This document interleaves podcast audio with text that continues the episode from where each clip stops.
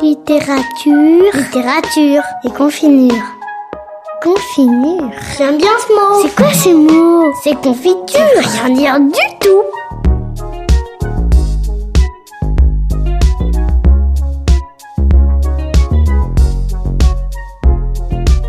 Littérature et confinure, Caroline Pastorelli. Yes.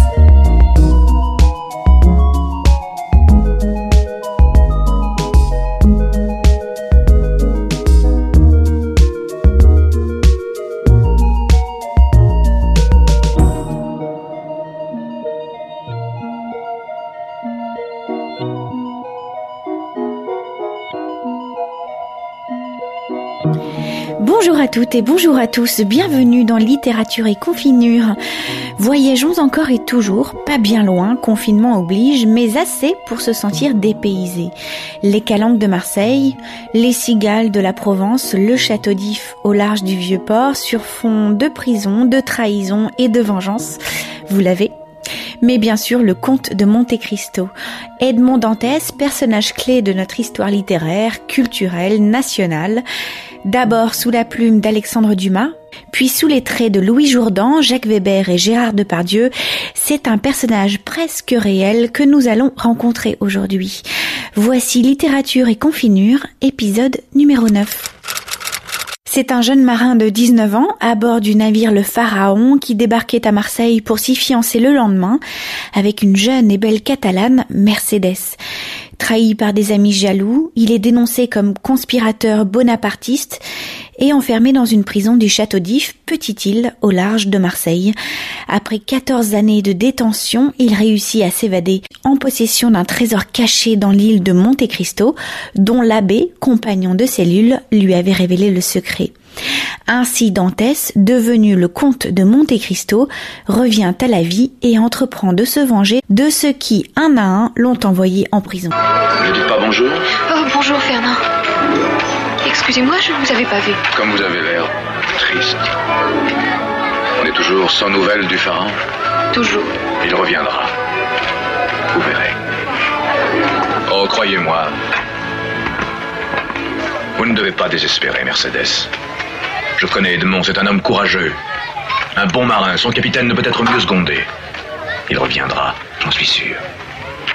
Votre attitude m'émeut profondément. Dantès est mon meilleur ami. Et son bonheur m'est aussi précieux que le vôtre. Comme vous devez souffrir. C'est moi qui en suis responsable. Je voudrais tellement que vous parveniez à m'oublier.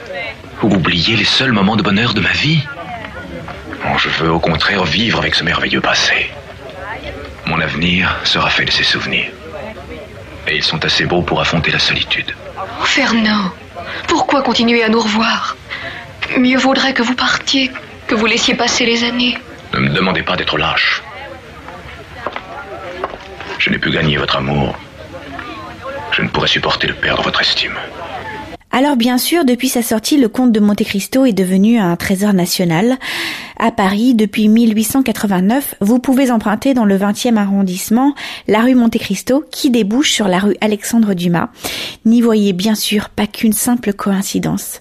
À Marseille, vous pouvez visiter la cellule d'Edmond Dantès et même, réalisme oblige, le trou de la cellule par lequel il s'est évadé. Plus loin, à la Havane, c'est le cigare Monte Cristo qui est très populaire parmi les ouvriers des usines à rouler.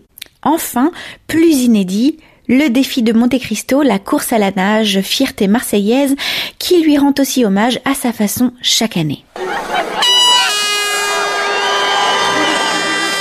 Le défi Monte Cristo n'a pas usurpé son titre de plus grand rassemblement de nage en eau libre du monde. Près de 4200 nageurs ont participé à ce défi unique pendant deux jours, avec pour décor la rade de Marseille.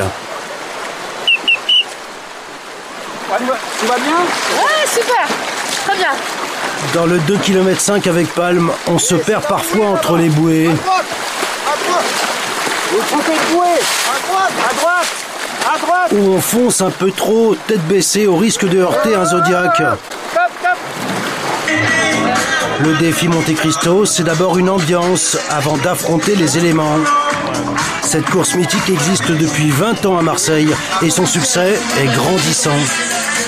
Le départ des 5 km se fait depuis le château d'If jusqu'aux plages marseillaises. Chaque année, les nageurs doivent se confronter à la mer et c'est ce qui fait le sel de cette compétition. D'année en année, la, sauce a pris, on va dire, parce qu'il y a eu la démocratisation des sports de pleine nature. Euh, donc les gens ont voulu sortir des sentiers battus, des piscines, des pistes d'athlétisme. Et donc ça, on a bénéficié là aussi de cet engouement.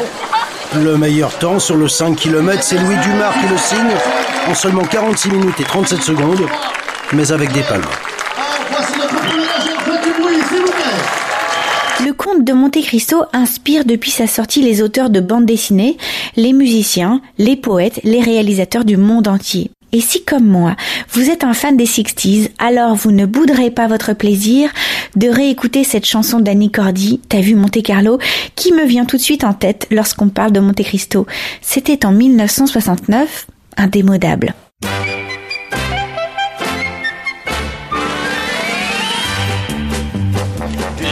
T'as vu monter Carlo Non, j'ai vu monter personne. Qui t'a vu monter Cristo Non, j'ai vu monter personne. Mais j'ai vu le fils d'un voisin flirter avec une voisine. Il paraît que c'est son cousin, mais je crois que c'est sa cousine. Qui t'a vu monter Carlo Non, j'ai vu monter personne. T'as vu monter Cristo? Non, j'ai vu monter personne. J'ai vu l'Asie, l'Afrique, l'Australie, l'Amérique, tous les films de partout, le joli dos de Belmondo. Du matin jusqu'au soir, mon mari m'en fait voir sur le petit écran. Je vois la couleur en noir et blond.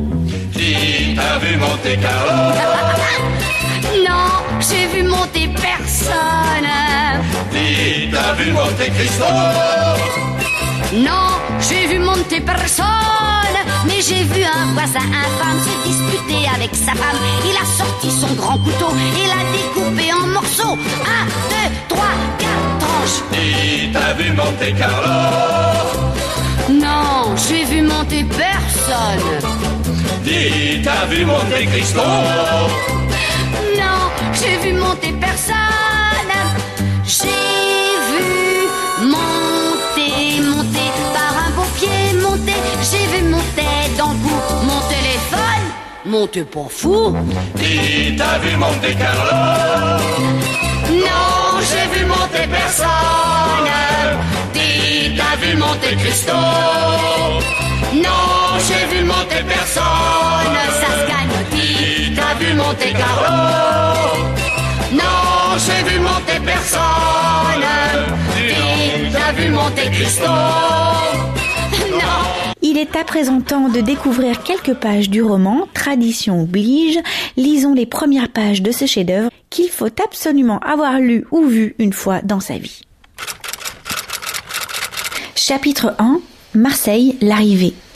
Le 24 février 1815, la vigie de Notre-Dame de la Garde signala le trois mâts le Pharaon venant de Smyrne, Trieste et Naples.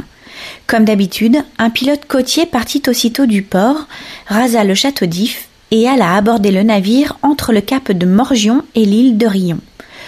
Aussitôt, comme d'habitude encore, la plateforme du fort Saint-Jean s'était couverte de curieux, car c'est toujours une grande affaire à Marseille que l'arrivée d'un bâtiment, surtout quand ce bâtiment, comme le pharaon, a été construit, gréé, arrimé sur les chantiers de la vieille fossée et appartient à un armateur de la ville. Cependant, ce bâtiment s'avançait. Il avait heureusement franchi le détroit que quelques secousses volcaniques a creusé entre l'île de Calazaraigne et l'île de Jaros. Il avait doublé Pomègue et il s'avançait sous ses trois huniers, son grand phoque et sa brigantine, mais si lentement et d'une allure si triste que les curieux, avec cet instinct que pressent un malheur, se demandaient quel accident pouvait être arrivé à bord. Néanmoins, les experts en navigation reconnaissaient que si un accident était arrivé, ce ne pouvait être au bâtiment lui-même, car il s'avançait dans toutes les conditions d'un navire parfaitement gouverné.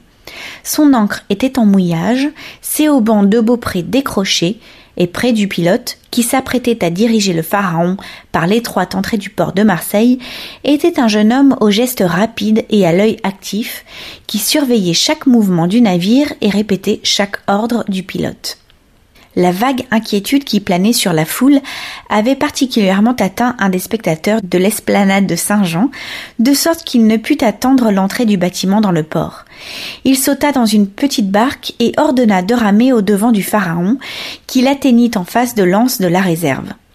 En voyant venir cet homme, le jeune marin quitta son poste à côté du pilote et vint, le chapeau à la main, s'appuyer à la muraille du bâtiment. C'était un jeune homme de 18 à 20 ans, grand, svelte, avec de beaux yeux noirs et des cheveux d'ébène.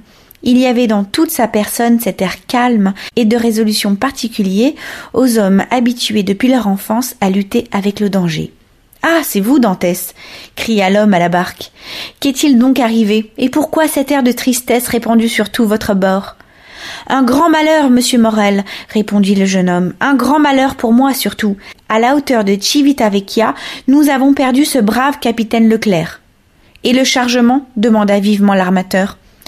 Il est arrivé à bon port, monsieur Morel, et je crois que vous serez content sur ce rapport. Mais ce pauvre capitaine Leclerc. Que lui est-il donc arrivé? demanda l'armateur d'un air visiblement soulagé.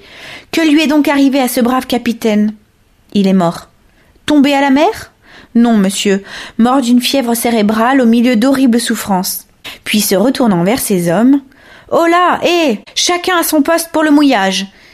L'équipage obéit. Au même instant, les huit ou dix matelots qui le composaient s'élancèrent les uns sur les écoutes, les autres sur les bras, les autres aux drisses, les autres au halba des phoques, enfin les autres aux cargues des voiles. Le jeune marin jeta un coup d'œil nonchalant sur ce commencement de manœuvre, et voyant que ses ordres allaient s'exécuter, il revint à son interlocuteur. Et comment ce malheur est-il donc arrivé continua l'armateur, reprenant la conversation où le jeune marin l'avait quitté. Mon Dieu, monsieur, de la façon la plus imprévue. Après une longue conversation avec le commandant du port, le capitaine Leclerc quitta Naples fort agité. Au bout de vingt-quatre heures, la fièvre le prit. Trois jours après, il était mort. Vous venez d'écouter le début du roman Le Comte de Monte Cristo d'Alexandre Dumas. Comme à mon habitude, j'ai réussi à vous dénicher le livre en version PDF et en téléchargement gratuit. Je vous souhaite à tous une bonne lecture et je vous dis à très bientôt pour de nouvelles aventures de littérature et confinure.